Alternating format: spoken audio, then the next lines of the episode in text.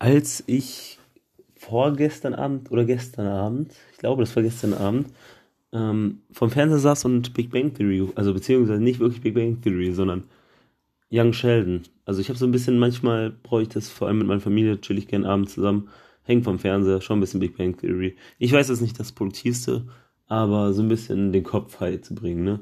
Einmal ein bisschen abschalten, so. Das möchte ich mir nicht nehmen lassen. Und da habe ich, das ist ziemlich interessant, weil ich habe auch davor ein bisschen, wieder ein bisschen meinen Podcast gehört. Jordan Peterson höre ich sehr gerne für die Leute, die es wissen. Ähm, und so, ich habe mich wirklich so theoretisch in diese klassische Persönlichkeitsentwicklung bin ich reingegangen. Und da kamen natürlich wieder gute Gedanken rum, das kommt ja immer dabei rum, aber durch so eine stumpfe, in Anführungsstrichen schlechte ähm, Show wie Young Sheldon kam dann so ein richtig tiefer Gedanke, wo ich abends im Bett lag und halt wirklich darüber nachdenken musste und das richtig in den Kopf gegangen ist. Und zwar ist das Thema der Folge ist eigentlich relativ egal, aber irgendwann kam halt die Aussage, am Ende deines Lebens wird Gott dich nicht fragen, warum du wie Albert Einstein warst, aber er wird dich vielleicht fragen, warum du nicht wie Sheldon warst in dem Fall oder ich habe das halt auf mich übertragen, ne? Und die Idee dahinter ist total interessant. Und da wollte, da wollte ich einfach mal drüber reden. Es ist nämlich die Sache, ich versuche immer so zu sein, wie jemand anderes gerade ist. Und vergleiche mich dementsprechend auch danach. Es muss noch nicht mal im Internet sein. Das Internet verstärkt dieses Phänomen, aber es ist interessant. Auch in meinem Alltag, zum Beispiel auch beim Studium, kenne ich Leute, die halt natürlich das sehr viel besser machen, besser in Anführungsstrichen machen, die bessere Noten schreiben, die mehr lernen, die härter lernen, die mehr Arbeit reinstecken, die bessere Resultate erzielen, die einfach alles hinbekommen. So, und dann natürlich, das ist schwierig, nicht neidisch zu werden. Und auch wenn man dran denkt, dass so viele Leute so viel mehr erreichen, erreicht haben, erreichen werden und du gerne so sein möchtest, so sein möchtest, wie jemand anderes gerade ist oder war. Aber was wir immer sehr, sehr schnell vergessen, ist, dass man dann einem anderen Idol nacheifert. Auch, man kann es auch weiter übertragen. Leute, ganz ehrlich, wer wollte nicht cool sein in der Schule oder im Allgemeinen cool angesehen will sein in meinem Freundeskreis, dass man halt wirklich so einer ist, das ist so ein cooler Typ so. Aber in dem Moment, wo man aktiv versucht, cool zu sein, verstellt man sich. Man versucht, irgendwas zu sein, was man nicht ist. Und genau in diesem Moment wirst du uncool. Klingt komisch, klingt verwirrend, aber das sind so meine Gedanken zu sowas. Versuch nicht das zu sein, was jemand anderes ist, sondern versuch der zu sein, der du bist und vor allem versuch besser zu sein, als du gestern warst. So, was, was ziehst du durch? Albert Einstein war unfassbar intelligent in Physik, aber in vielen Lebensbereichen extrem defizitär und auch in der Physik hat er natürlich seine Fehler gemacht, die auch total interessant sind teilweise. Äh, es gibt ja auch momentan das mit Gravitationswellen, beziehungsweise momentan wurden jetzt nachgewiesen, wo er selbst vor ziemlich genau 100 Jahren gesagt hat, dass sie nie nachgewiesen, nachgewiesen werden könnten. Oder der Graviton-Linsen-Effekt. Aber das, so weit möchte ich gar nicht gehen. Ich will einfach nur den Punkt klar machen, dass man sich kaum vergleichen kann mit anderen Menschen, was, weil es ein unfairer Vergleich ist, weil andere Menschen nicht die Vergangenheit, nicht die Voraussetzung haben wie du. Klingt komisch, ist es aber auch, aber gehen wir mal gewisse Sportarten, zum Beispiel gehen wir ins Boxen rein, es gibt die verschiedenen Gewichtsklassen. Und warum gibt es die verschiedenen Gewichtsklassen? Weil man versucht, so gut es geht, gleiche Bedingungen zu schaffen. Es wäre unfair, wenn einer in einer viel zu hohen Gewichtsklasse gegen einen Lauch in Anführungsstrichen ähm, boxen muss, weil es einfach nur, es sind nicht die gleichen Bedingungen, es sind nicht die gleichen Voraussetzungen. Das ist kein fairer, fairer Kampf, kein fairer Vergleich. Ja, und ich sage das ja sehr oft, das Leben ist nicht fair, aber du kannst es ja, soweit es geht, für dich fair machen. Und wenn du dich mit jemand anderem vergleichst, ist das kein fairer Vergleich, einfach nur, weil jemand anderes andere Voraussetzungen hatte als du. Also ich hoffe, mein Punkt kommt rüber oder ihr versteht, was ich meine. Und um da aufs Zitat zurückzukommen, versuch das zu machen, was du wer du bist. Versuch der zu sein, wer du bist und das zu machen, was du durchziehen kannst, worin du gut werden kannst. Lieber ein richtig guter Fabian als ein so okayer Einstein. Klingt sehr, sehr komisch, aber ich hoffe, ihr versteht, was ich meine, was mein Punkt bei der ganzen Gerede hier gerade ist. Am Ende des Tages geht es darum, dass du besser bist als du. Es ist immer du gegen du. Weil du kannst einfach stolz drauf sein, wenn du mehr, heute mehr kannst, als du gestern konntest. Oder heute mehr erreicht hast, als du gestern erreicht hattest. Wirklich. Das ist einfach stolz. Und heute und morgen sind jetzt nicht keine festen Tage, dass es wirklich heute und morgen sind, sondern allgemein, dass du jetzt gerade sagst, du bist sehr viel weiter, als du früher warst in deiner Vergangenheit.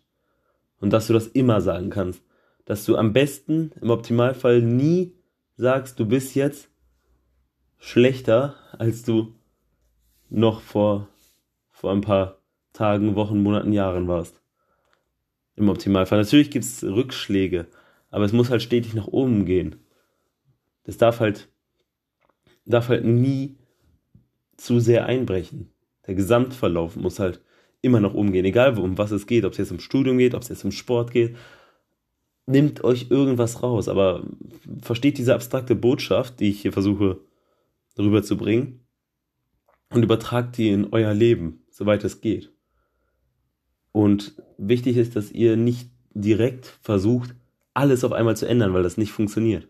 Wenn ihr so das versteht, was ich meine, dass ihr besser werden sollt, dann fangen viele, zum Beispiel sagen wir, was ich gerade wieder versuche zu reduzieren, ihr hängt viel zu viel am Smartphone und ihr versteht, warum das schlecht ist. Darüber kann ich auch irgendwann nochmal eine Podcast-Folge machen, wenn es wichtig ist, äh, wenn es euch, na, Sprachen lernen, ähm, wenn es äh, wenn es euch interessiert. Das ist das perfekte Wort.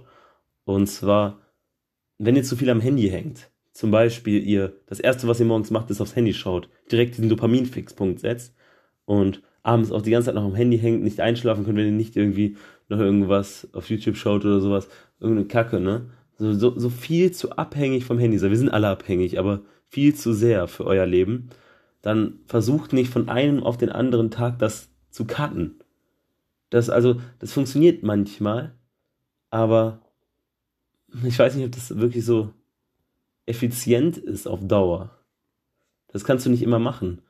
Clever ist es. Überleg erstmal, wenn du, wenn du merkst, du hast ein Problem. Du, du hast das Problem identifiziert. Was ist die kleinste mögliche Veränderung, die dafür sorgen kann, dass du, dass die Wahrscheinlichkeit höher ist, dass dieses Problem in Zukunft nicht mehr existiert? Die kleinste mögliche Veränderung kannst du vielleicht dein Handy im Wohnzimmer laden. Das reicht. Du musst nicht dein Handy komplett wegschmeißen für immer. Aber kannst du es vielleicht im Wohnzimmer über Nacht laden, anstatt an deinem, an deinem Bett? Und wenn du sagst, nein, das kann ich nicht, okay, dann, dann kannst du vielleicht einfach nur, wenn du es an deinem Bett lädst, nicht abends nochmal drauf gucken, es einfach nur auf deinem Nachttisch lassen. Du, du brichst es, du, du setzt dir ein Ziel und brichst dann deine Handlung so weit runter, das ist eine Verhandlung mit dir selbst. So, wenn du, sagen wir, du hast einen Mitarbeiter und möchtest ihm sagen, jo, du musst morgen arbeiten. Okay, was gibst du mir dafür? Das ist eine Verhandlung mit dir selber. Du darfst ihn nicht tyrannisieren, weil wenn du dich tyrannisierst, dann hast du irgendwann keinen Bock mehr. So, das ist, du, du treibst dich, willst dich immer so treiben wie ein Sklaven, aber das funktioniert auf Dauer nicht. Du musst mit dir verhandeln. Auch wenn du einen Plan, einen Zeitplan zum Beispiel aufstellst. Wenn du merkst, oh scheiße, nächste Woche ist die Klausur, ich muss jetzt lernen. Wenn du dich tyrannisierst, funktioniert das vielleicht, aber du wirst dadurch nicht glücklich. Und ich glaube nie, dass es wirklich sehr gut funktioniert. Versuch, versucht mit dir zu verhandeln. So, okay, komm, ich weiß, du möchtest nicht unbedingt lernen, aber sagen wir jetzt, du darfst, deswegen sind Pausen auch sehr sinnvoll. Erstens, weil dein Gehirn dann kurz entspannen kann, aber auch, du darfst, du lernst jetzt noch eine Stunde und danach darfst du ruhig zehn Minuten Videospiele spielen. Meinetwegen, irgendwie eine Runde irgendwas daddeln. Egal was. Es ist eine Verhandlung mit dir selber, die du führen musst. Weil das dich auf Dauer glücklich macht und das dich auf Dauer erfolgreich macht. Weil dich selbst zu tyrannisieren funktioniert vielleicht, wenn du wirklich viel Disziplin hast. Dann funktioniert das die nächsten paar Tage, vielleicht die nächsten paar Wochen. Aber wirst du damit auf Dauer glücklich? Wirst du auf Dauer irgendwas verändern? Wirst du eine, eine Gewohnheit, haben wir in der ersten Podcast-Folge drüber gesprochen, eine dauerhafte Gewohnheit aufbauen? Oder ist das einfach nur Tyrannei, so lange bis du selbst dich nicht mehr unter Kontrolle hast?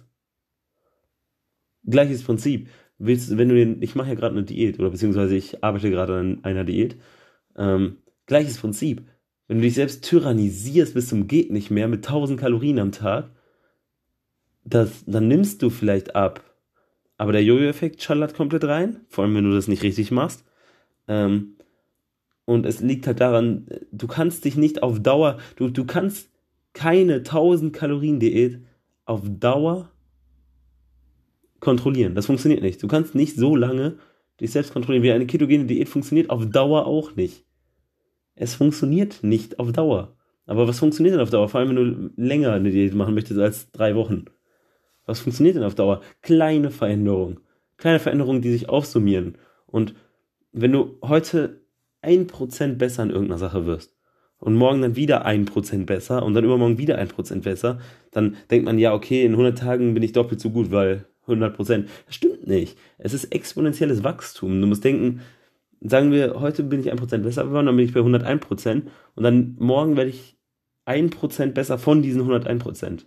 Für alle, die so ein bisschen, ein bisschen die Effekte von exponentiellem Wachstum kennen, es explodiert irgendwann. Du musst nur ganz kleine Veränderungen jeden Tag machen, immer ein bisschen besser werden und noch einen Ticken besser in irgendwas, egal was. Und dann explodiert irgendwann, wenn du genug Geduld hast und das jeden Tag durchziehst, Kleinigkeiten, nichts Großes. Kleinigkeiten explodieren irgendwann in Resultate. Nur du musst es jeden Tag tun. Weil den gleichen Effekt, Effekt gibt es leider auch im Negativen. Wenn du ein bisschen, wenn du eine Kleinigkeit schlimmer machst, jeden Tag, wirst du irgendwann nichts mehr geschissen bekommen.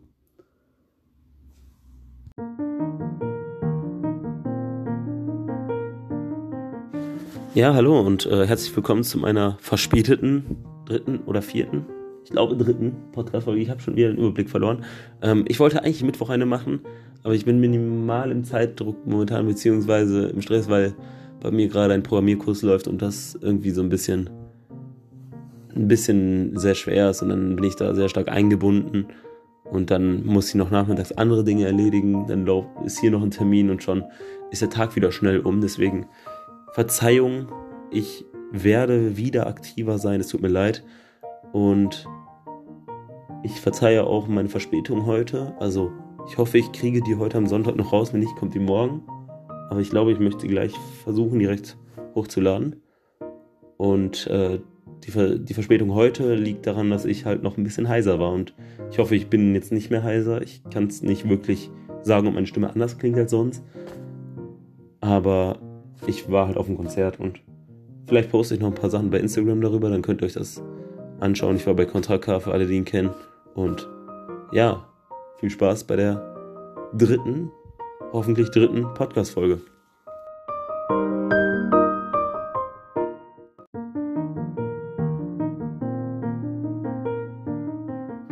Ja, und das war's auch schon wieder mit meiner dritten Podcast-Folge. Ich hoffe, dass ich die Kritik umsetzen konnte. Ich habe die Kritik bekommen, dass ich nicht sagen soll, wenn ich abschweife, dass ich abschweife, sondern einfach wieder versuchen soll, zum Thema zu kommen. Und ich glaube, ich habe es geschafft, ein bisschen mehr linear beim Thema zu bleiben. Und danke für die Kritik. Wie schon gesagt, ihr könnt mir immer auf Instagram schreiben oder falls ihr mich so kennt, auch bei WhatsApp oder so. Gerne. Ich freue mich über jede Kritik und wir hören uns beim nächsten Mal. Ihr könnt mir schreiben, wenn ihr wollt. Ciao.